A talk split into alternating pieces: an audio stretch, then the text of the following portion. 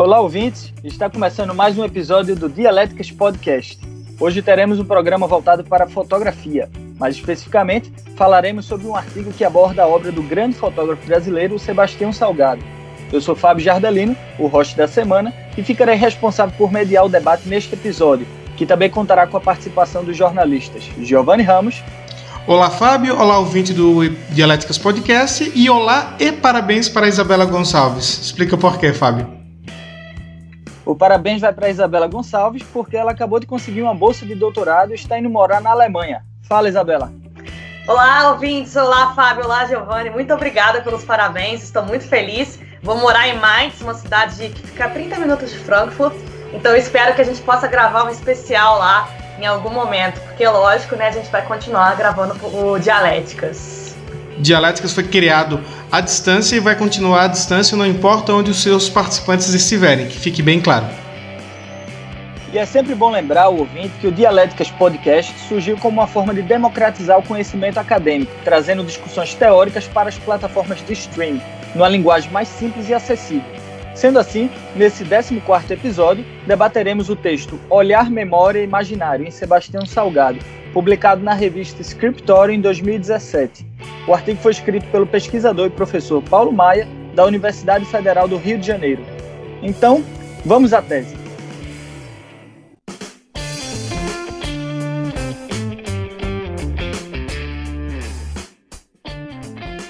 Tese.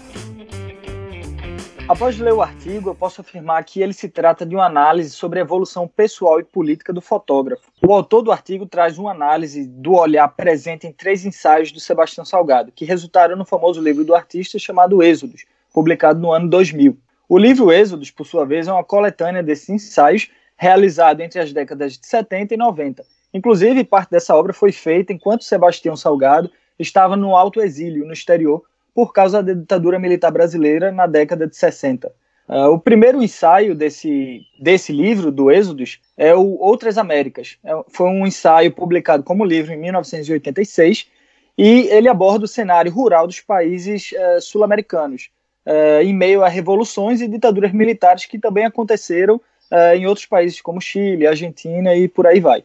porém, essas primeiras fotografias elas não contêm um olhar profundamente político ah, como o autor do artigo bem cita, uh, a forma gravada no livro Outras Américas apenas observa o problema, não percebemos ali uma revolta ou rebelião no imaginário do fotógrafo. Isso pode ser explicado como uma ingenuidade política e pessoal do próprio Sebastião Salgado. Uh, mas conforme o tempo vai passando, começamos a perceber uma evolução nesse olhar. Os outros dois livros que é o Trabalhadores, uma arqueologia da era industrial, publicado em 96, e Terra, de 97, já trazem uma ideia política mais consolidada no imaginário do fotógrafo. E tudo isso resulta finalmente no Êxodos, que é onde Sebastião Salgado realmente aprofunda o debate político e ele fala sobre esse trânsito do homem em desespero, apontando a esses personagens uma direção necessária de resistência e emancipação. Então essa é a minha principal conclusão do artigo. A lição que tiramos aqui é que o trabalho do fotógrafo ele evolui durante esses, uh, esses anos uh, numa mostra de que a resistência e a luta, que apenas a resistência e a luta do homem conseguirá emancipá-lo dessas amarras sociais. Ah, eu gostei muito do artigo. Ele é um artigo ensaio, de certa forma, então ele tem uma sensibilidade muito forte. Ele é interessante para qualquer leitor, principalmente para aqueles que gostam de ensaios e etc. Mas o artigo fala muito sobre a ligação da fotografia com a memória, e isso eu, eu gosto bastante, já que eu estudei memória na minha dissertação. E essa ideia da fotografia como construtora de imaginários. Tanto que tem uma frase no artigo que diz: o fotógrafo produz imagens de seu tempo. E é basicamente isso mesmo. A fotografia tem um papel muito importante para ilustrar momentos e compor a história. E aí o artigo fala especificamente da estética e da temática de Sebastião Salgado, e a temática, como o Fábio falou, seria essa nova morfologia do trabalho e uma relação com as camadas populares, ou seja, uma perspectiva bem política mesmo. E o Sebastião Salgado ele lida o tempo todo com a dor do outro, ele retrata cenas que são muito complicadas e são muito difíceis de serem retratadas sem você, às vezes, espetacularizar, por exemplo, essas cenas. Ele faz isso sem conseguir, sem espetacularizar e com muita sensibilidade. Tanto que um questionamento que o artigo traz é justamente esse, né? Como lidar com a dor do outro? E aí abre aspas. como dar forma à violência e à barbárie sem estetizar a miséria humana e sem fazer da dor dos outros um espetáculo. Isso é muito importante e o Sebastião Salgado consegue fazer isso com primazia, tanto que ele já ganhou aí inúmeros prêmios. O Salgado ele consegue humanizar, né? Tanto que ele foge um pouco do fotojornalismo tradicional e como o próprio autor do artigo coloca, ele atinge uma estética documental humanista. E inclusive para falar um pouco mais sobre o Salgado, eu indico muito o filme O Sal da Terra, que fala sobre a fotografia do Sebastião Salgado, e tá, assim como esse artigo, ele é de uma sensibilidade incrível, e eu acho que todo brasileiro tem a obrigação de conhecer um pouco sobre a obra desse fotojornalista e desse fotógrafo, porque é um dos maiores fotógrafos brasileiros, sem dúvidas, e estou muito feliz com esse episódio para falar um pouco sobre ele. Eu queria começar esse, é, essa tese falando o seguinte: na verdade, o Sebastião Salgado não é um dos maiores fotógrafos brasileiros, e sim um dos maiores fotógrafos do mundo. Ele é um fotógrafo respeitado no mundo inteiro. O artigo, como já foi dito antes, é um ensaio e ele tem como objetivo analisar a evolução do, do trabalho do fotógrafo a partir de três pontos: olhar, memória e imaginário. E isso fica muito claro, como o, autor trabalhou basicamente dois livros, né, do, dois trabalhos principais, o Outras Américas dos anos 80 e o Êxodo de 2000, e fica muito evidente, muito fácil de perceber qual é essa diferença. Porque no primeiro ele tem uma visão mais limitada, o imaginário dele é uma coisa menor, porque a própria delimitação do trabalho dele foi feita basicamente nas Américas. Ele tem uma visão menor sobre o assunto. E o segundo, que é uma coletânea de trabalhos, na verdade, o Êxodo, já é um trabalho global. Ele foi para o mundo todo e, inclusive, acho que talvez as, as fotos mais impactantes, mais pesadas, a gente fala muito de fotos que ele fez no Brasil, mas o trabalho dele na África que realmente é uma coisa impressionante. Então ele consegue ter uma visão mais holística, vamos dizer assim, global dos problemas do mundo e, e ele consegue tratar com mais profundidade os dois temas principais dele, que é essa questão da desigualdade e da mobilidade da terra, de pessoas que têm que ir de um lado para outro, que perderam sua terra. E, claro, no segundo ele tem um, um trabalho que está muito mais evoluído. Basicamente, o, o autor quer trazer isso, como trouxe essa evolução, né? Como ele sai de um fotógrafo que faz um trabalho local, delimitado, a uma coisa global, gigante, completa,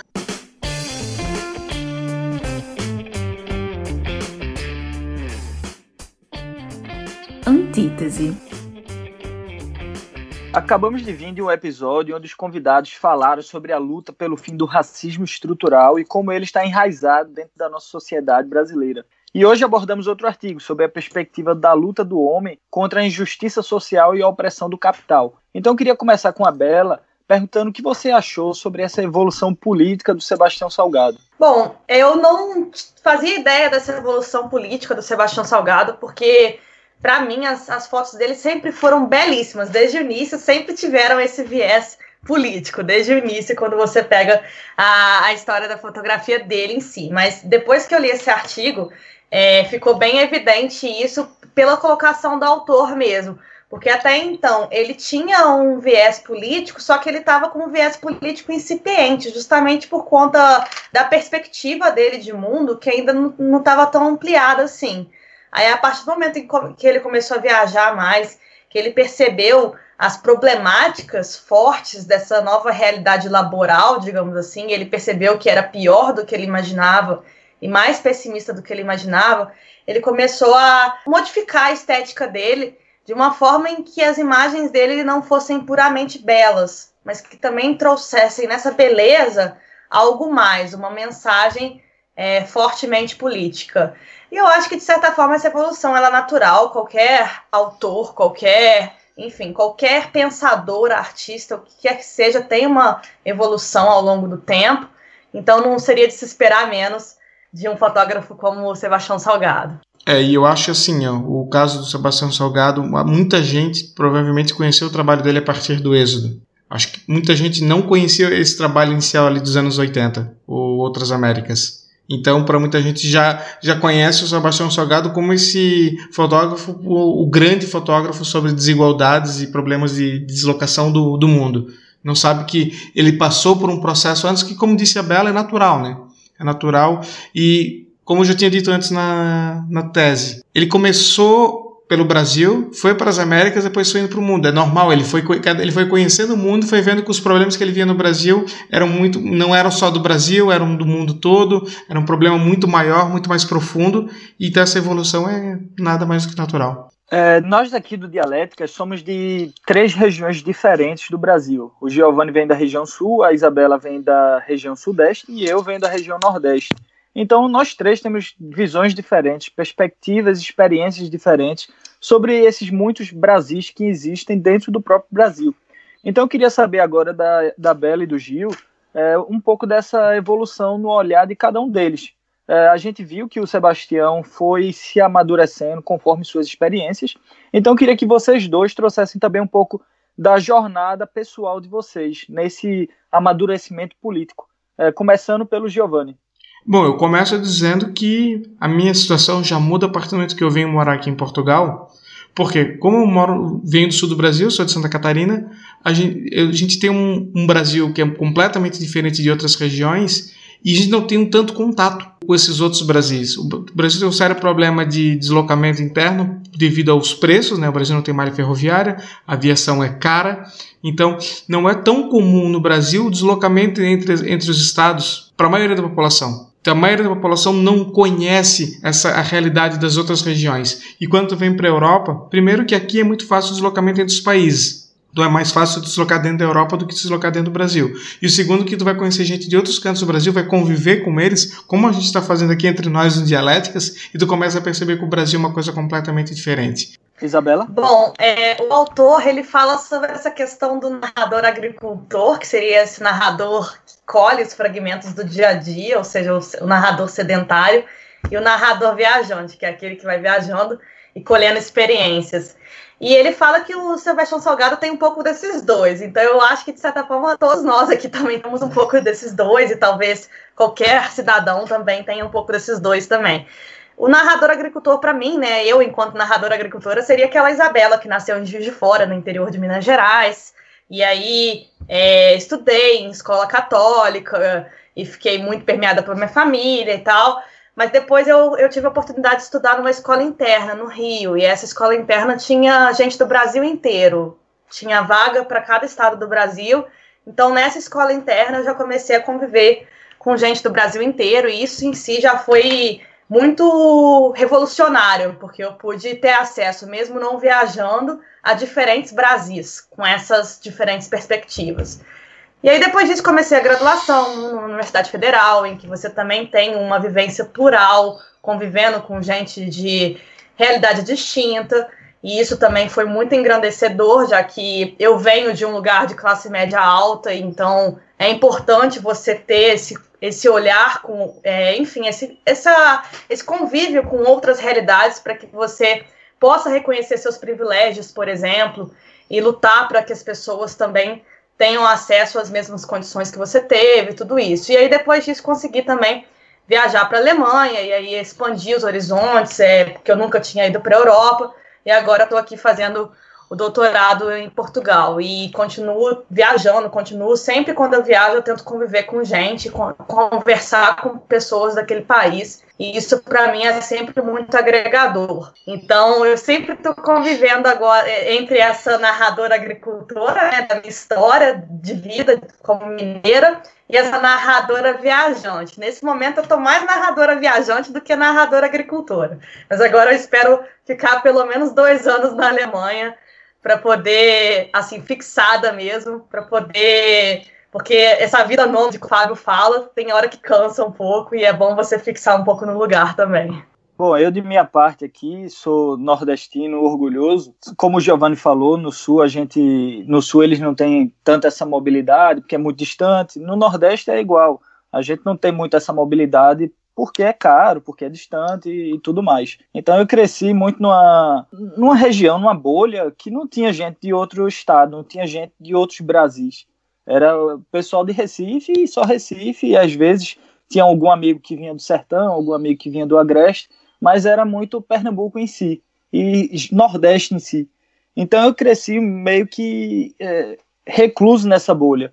E mesmo tendo ido é, viajar para a Argentina, para a Europa, em determinado momento na minha vida, eu só consegui realmente eu acho que meu, meu momento de amadurecimento pessoal foi quando eu fui morar em São Paulo, porque aí eu comecei a conviver e comecei a ver que tem gente do Brasil, existem outros Brasis, existem outras realidades. E comecei a perceber também uh, até algumas questões do meu próprio privilégio. Desse privilégio que eu tinha lá em Recife, por ser de uma classe social uh, um pouco mais uh, favorecida, por ser um homem branco, hétero, todos esses privilégios que a gente está acostumado a saber, mas que eu não, não, percebia isso. E eu comecei a perceber isso em São Paulo quando eu sofri xenofobia pela primeira vez. Eu sofri é, um, algum um tipo de xenofobia lá em São Paulo por ser nordestino. Eu via as pessoas fazendo piadinhas com o meu jeito de falar, com a minha terra, é, como se fosse uma coisa normal para eles lá de São Paulo, uma coisa normal. E que para mim não era. E aí eu comecei a refletir sobre isso e comecei a partir disso, a amadurecer a minha visão. E logo depois disso, no mesmo ano, morei em São Paulo em 2013, no mesmo ano, no final do ano, eu fui morar em Cuba, e lá em Cuba eu convivi com gente da América do Sul inteira. É, tinha chilenos, venezuelanos, argentinos, e aí eu comecei a expandir essa minha mente. Eu acho que é, o meu ponto de virada, que é que para o Sebastião Salgado foi essa andada que ele deu aí na América do Sul, para mim foi Cuba. Foi quando eu comecei a ver essa nova realidade que existe no mundo e que é tão é, diversificada, né? A gente, quando está dentro da nossa bolha, a gente não percebe isso às vezes. Ô Fábio, nem o detalhe é o seguinte, é saber os privilégios nossos, porque tu ter a, a possibilidade de conhecer os outros Brasis é um privilégio. Isso é para começar a conversa. Então, o, morador do Sul, e eu faço aqui uma crítica que eu venho de lá, ele, ele, às vezes ele é muito preconceituoso porque não consegue entender, não consegue entender o resto do Brasil. E eles têm uma, Quer dizer, nem todo mundo tem uma condição de vida boa, mas o fato é, as pessoas não conhecem outra região e acabam tendo uma visão completamente errada. O problema é que somente as classes mais privilegiadas é que têm essa possibilidade de fazer o intercâmbio. A gente vive agora num, num continente que todo mundo faz intercâmbio, que existe um programa da União Europeia para deslocamento, que é o Erasmus, só que isso não faz parte da realidade do Brasil. Então a maioria do Brasil não conhece o, o seu país, essa é a verdade, isso é muito ruim. E o, o que o Sebastião Salgado conseguiu fazer é algo que todo mundo deveria conseguir fazer. O problema é que a maioria sequer tem oportunidade. Ô Gil, e às vezes conhece também, mas conhece o quê? O próprio hotel lá que tá e as praias. Então isso também não é conhecer o Brasil de certa forma, porque para você conhecer uma cultura, você tem que estar tá lá imersa nessa cultura, conversar é. com as pessoas, tudo isso. Eu falo sobre intercâmbio, não sobre turismo. Turismo não é conhecer ah. cultura. É, vamos deixar bem claro. Você ir para uma praia do Nordeste no verão ou no ou qualquer época não é conhecer a região. Isso serve para qualquer região. Por favor, né? Eu falo mesmo de imersão cultural. E isso é muito difícil. Isso é uma oportunidade de muitos poucos. E para o Walt Disney não é conhecer os Estados Unidos. Exato. Então, assim, o que o cara conseguiu fazer, o Sebastião Salgado, é algo que todo mundo deveria poder fazer, só que infelizmente não é. Não, muita gente, inclusive com recursos, não faz, né? E o Sebastião Salgado, de certa forma, ele, ele é tão único enquanto fotógrafo porque ele fica imerso naquela cultura. Ele vai lá, conversa com as pessoas, ele tenta ter essa visão humanizada. Ele não chega lá com, como estrangeiro e olha de fora aquela realidade. Ele tenta estar lá quase como um antropólogo, fotógrafo, de certa forma. É, e aí, a partir disso, ele consegue ter esse olhar, essa. É, a, quando você olha para uma fotografia do Sebastião Salgado, você vê que não foi um estrangeiro que chegou lá com uma visão estereotipada de mundo e tirou aquela foto. Não, você vê que é uma pessoa que tem a sensibilidade de entender aquele contexto e aquelas particularidades. Não, um comentário rápido então, etnografia, que é uma, um tipo de pesquisa, né, uma metodologia de pesquisa comum na antropologia, cada vez mais sendo utilizada na comunicação, que é maravilhoso, né? nesse gancho aí que a Bela falou, eu queria lembrar é, a representação do Nordeste pelo Brasil, né? A produção cultural do Sudeste ela sempre retratou o Nordeste como uma coisa pitoresca. É, o jeito da gente falar sempre foi tido como algo diferente, exótico. A, a, a imagem do sertão sempre trazida como aquela terra rachada, seca, é, infértil. É, isso a gente percebe muito que o cinema pernambucano ele teve uma importante, uh, um importante papel dentro da cultura brasileira, que ele começou a trazer Pernambuco, especificamente, como uma terra, de fato, e não como uma retratação cênica que o Brasil estava acostumado a ver de Pernambuco. Bom, agora eu queria voltar um pouco aqui para o artigo. Né? É, o autor comenta um pouco da técnica usada na fotografia que mostra uma coluna do MST entrando numa fazenda improdutiva. E aí diz o autor, abre aspas, o ângulo em que ela foi tomada deixa entrever a coluna de pessoas que se perde na sua profundidade, ressaltando a força, a coerência do movimento, legitimando em suas diversas bandeiras. Eles que estão fora da propriedade privada irrompem em direção do espaço daqueles que os veem como intrusos. Eles abrem a porteira da propriedade de fora para dentro, na direção confortável, aliás, em que nós, espectadores, os vemos entrar. Então, a, a escolha pela posição a qual a foto iria ser tirada foi exclusivamente do Sebastião Salgado. A perspectiva criou uma dimensão ampla da força do MST, certo? É, então, eu queria que vocês dois comentassem um pouco sobre essa questão uh, dentro do fotojornalismo especificamente. Uh, tem como ser imparcial ao tirar uma foto, uma foto jornalística? Eu acho. Bom, eu sou daqueles que acham que não dá para ser 100% imparcial na produção de qualquer reportagem. Então, isso vale também para fotografia. E no caso do Sebastião Salgado, não, não tem que ser mesmo. Desculpa. Mas o tipo de trabalho que ele se propõe a fazer é praticamente um. Me corrijam se eu estiver errado, o Fábio já deu aula de fotografia, pode, me, pode até me corrigir. Mas seria foto documentário. É isso, né? Então, foto documentário não pode ser, não pode buscar aquela imparcialidade do jornalismo mais chato que existe, aquele jornalismo de lead, não pode ser assim. Então, eu acho que essa questão do ângulo, sim, ela tem que ser, tem que ser explorada. E vamos pegar um exemplo agora do fotojornalismo do dia a dia. Aquela foto da Dilma, que tem uma pessoa com uma espada atrás, que parece que ela está sendo apunhalada. Não sei se vocês lembram dessa foto. Ganhou, inclusive, prêmio de melhor foto do ano. Aquela foto. Do ano que foi tirada. Então, essa foto ela, ela, tá, ela tem uma mensagem muito clara. Não é uma foto tipo, qualquer para simplesmente retirada do evento. Ela tem um, um, um, direcionamento, uma parcialidade. E é fotojornalismo puro. Então, eu particularmente entendo que, claro, vai ter situações, às vezes, você não pode tentar manipular as coisas, mas trazer um ângulo, trazer um olhar, tem que ser. Vai ter, sempre vai ter o olhar do fotógrafo, sempre vai ter o olhar humano ali. Então que fique bem explícito, que fique bem claro qual é o olhar dessa pessoa. Gil, só para trazer um parênteses aqui, essa foto foi feita pelo fotógrafo Wilton de Souza, da agência Estado, e foi publicada no jornal Estado de São Paulo em 2011. Essa foto é maravilhosa. Ô, gente, eu, eu, o Gil falou que não acredita que não é possível ser 100% imparcial. Eu sou um pouco mais radical ainda. Eu acredito que imparcialidade não existe, ponto. Eu acho que foi um mito criado pelo jornalismo para se firmar enquanto ciência e para se configurar enquanto verdade. Então, para isso, ele adotou o quê? Técnicas, métodos. A gente já, falou um pouquinho sobre isso naquele episódio nosso sobre a desprofissionalização do jornalismo, em que eu trouxe um pouco a história dessas técnicas e a história dessa, dessa adoção da objetividade e, da, e da, do discurso da imparcialidade, de certa forma. Então, assim, de certa forma, para mim, toda mensagem possui um propósito. E assim como um jornalista, ao escrever a história dele, ele está colocando alguma coisa ali na entrelinha, a mesma coisa para o fotógrafo também. O objetivo do fotógrafo, assim como o jornalista, é contar uma história. E ao contar essa história, ele é um narrador. E trazendo essa perspectiva aí do narrador do Walter Benjamin, ele tem aí um, um olhar, tem um viés a partir das perspectivas perspectivas individuais, a partir das perspectivas coletivas, que acabam permeando aí as perspectivas eh, individuais, tudo isso.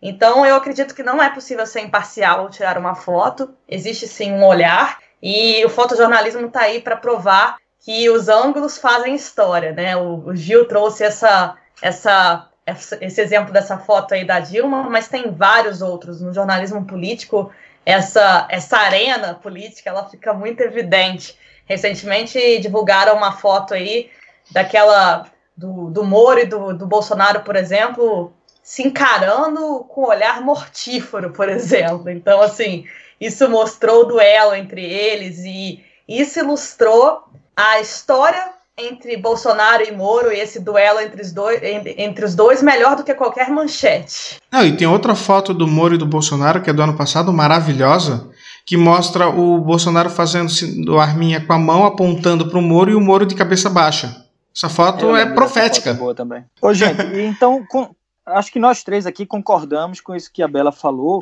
uh, sobre eh, não ter um, uma imparcialidade. Não, não, tem como ter, assim, re, realmente uma imparcialidade.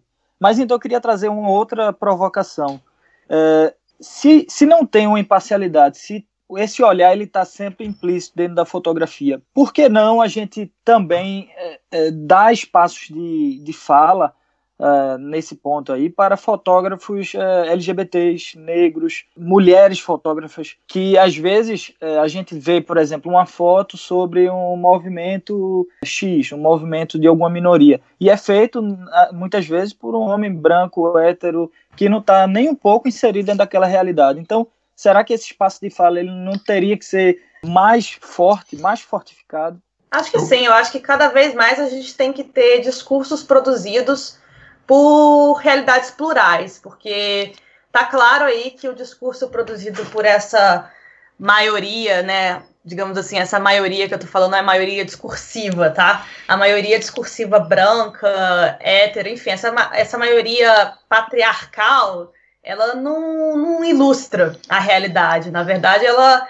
ela ilustra um ponto de vista que ficou aí como ponto de vista legitimado mas a gente tem que legitimar outros pontos de vista e você faz isso criando espaços mesmo. Então, como é que você faz isso? Você tem que pensar em possibilidades dessas minorias sociais, dessas minorias discursivas nesse ponto, delas estarem cada vez mais produzindo conteúdo para ajudar a ampliar esse discurso que a gente tem hoje e trazer um outro olhar e um olhar, quem sabe, mais humano, mais plural, mais diverso, tudo isso. Acho que isso, eu concordo com tudo que a Bela falou e coloca mais, tem que reforçar a necessidade e a importância de cotas, né? Então, porque não é só fotografia, é o vídeo, é também as crônicas, é editoriais, tudo isso, quando você coloca vozes mais plurais, você tem uma maior pluralidade, uma, uma visão mais completa da sociedade.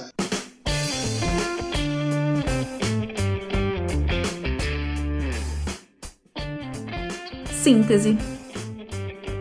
Bom, a minha síntese vai ser mais curta. Eu acho que o, na discussão, na antítese, a gente pôde explicar bastante sobre o que é que o artigo se propõe. Ele se propõe a fazer essa análise é, individual da evolução pessoal e política do Sebastião Salgado, e eu acredito que isso vale para todos nós. Eu também não conhecia, assim como a Bela falou, que ela não conhecia essa evolução política do Sebastião, eu também não conhecia, e olha que eu estudo fotografia, estudei fotografia e dei aula de fotografia. Mas eu não conhecia esse lado pessoal, especificamente falando, do Sebastião Salgado. Então acho que esse artigo serviu muito para mim, principalmente, para trazer essa, esse outro lado, né? E para me fazer pensar sobre não só o Sebastião e não só a fotografia, mas muitos outros é, artistas e até a mim mesmo. Quem era você há 10 anos atrás? Qual era o tipo de olhar é, político e pessoal que você tinha 10 anos atrás e qual que você tem hoje. E onde é que foi que esse olhar foi mudado especificamente? Eu acho que isso é uma reflexão que vale para todos nós, para você que está ouvindo, que está ouvindo agora esse episódio também. Tente pensar aí qual foi o momento que foi o ponto de virada da sua posição política. E se ele ainda não chegou, vale usar aí alguns desses artifícios que nós falamos tanto aqui, né? Principalmente viajar e não só viajar, mas talvez sair um pouco da sua bolha social e tentar ver outras bolhas, tentar ver outras realidades. E não só como um turista, mas como um antropólogo, alguém que está lá para realmente entender aquela nova realidade. Bom, na minha síntese, eu queria dizer que a, a evolução deveria ser quase uma obrigação de todo mundo, né? Ou seja, você não pode pensar as mesmas coisas, ter as mesmas ideias de 10 anos atrás, por exemplo. Senão significa que você não aprendeu nada. Então eu mudei muito, mudei muito nos últimos 10 anos, mudei mais em relação a 15 anos, e principalmente nos últimos 4 anos foi quando eu saí de Blumenau.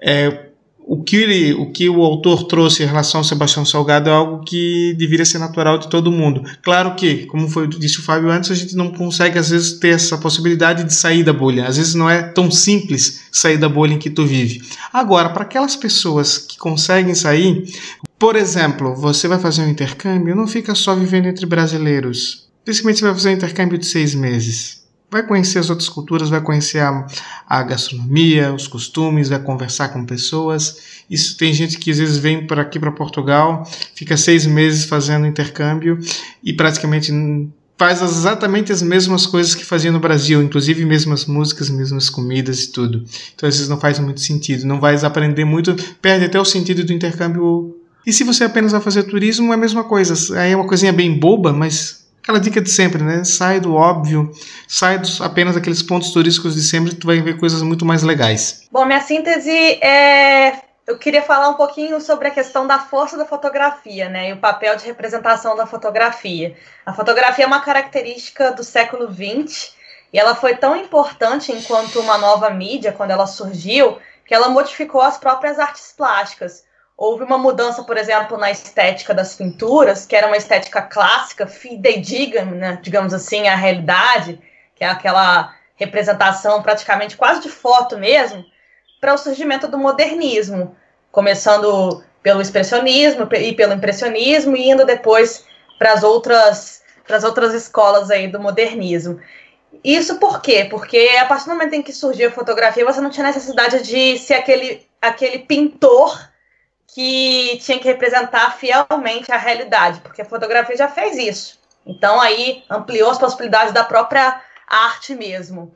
E essa importância do papel da fotografia, né, desse, desse papel de representação, ela fica muito evidente com Sebastião Salgado, porque o Sebastião Salgado ele ilustra realidades e ele torna palpável essa realidade. Os fotojornalistas eles, eles, eles são muito importantes justamente por isso. Tem o próprio fotógrafo que ficou muito conhecido, Kevin Carter, porque ele retratou um menino sul-africano que estava prestes a ser devorado por um por um abutre, não é bem um abutre, é uma ave, assim, acho que um, tipo um urubu, assim, digamos assim. E aí essa foto, ela ficou, ela ficou na história porque ilustrou, por exemplo, a fome da, da África e, e ilustrou a, a problemática desse problema social e o quanto ele tem que ser combatido. Então, outras fotografias estão aí para mostrar problemas, evidenciar e, quem sabe, gerar a mudança social que a gente quer.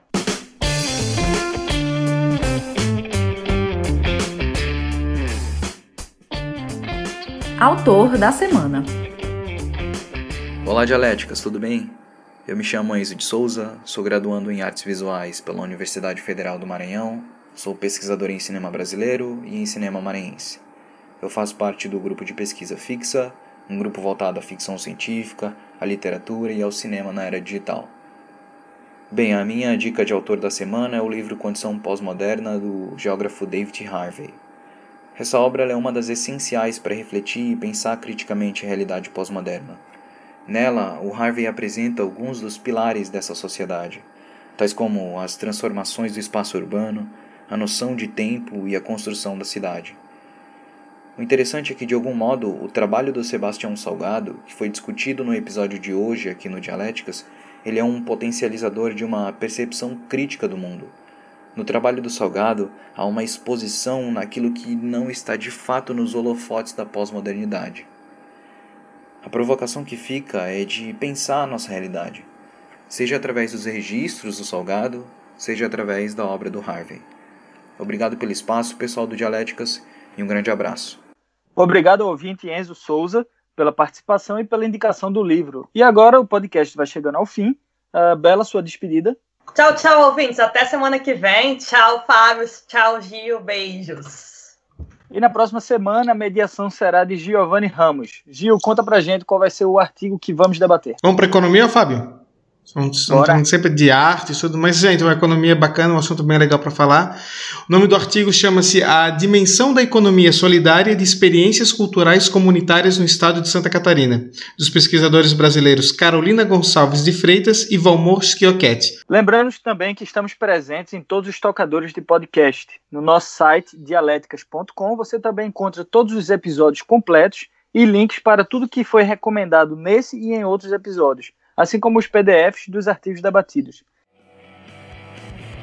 E se você gostou desse episódio, passe adiante e divulgue para os seus amigos. Também é importante que você assine nosso programa em seu tocador favorito e nos siga nas redes sociais através do arroba Dialéticas, no Instagram e Twitter. E até a semana que vem.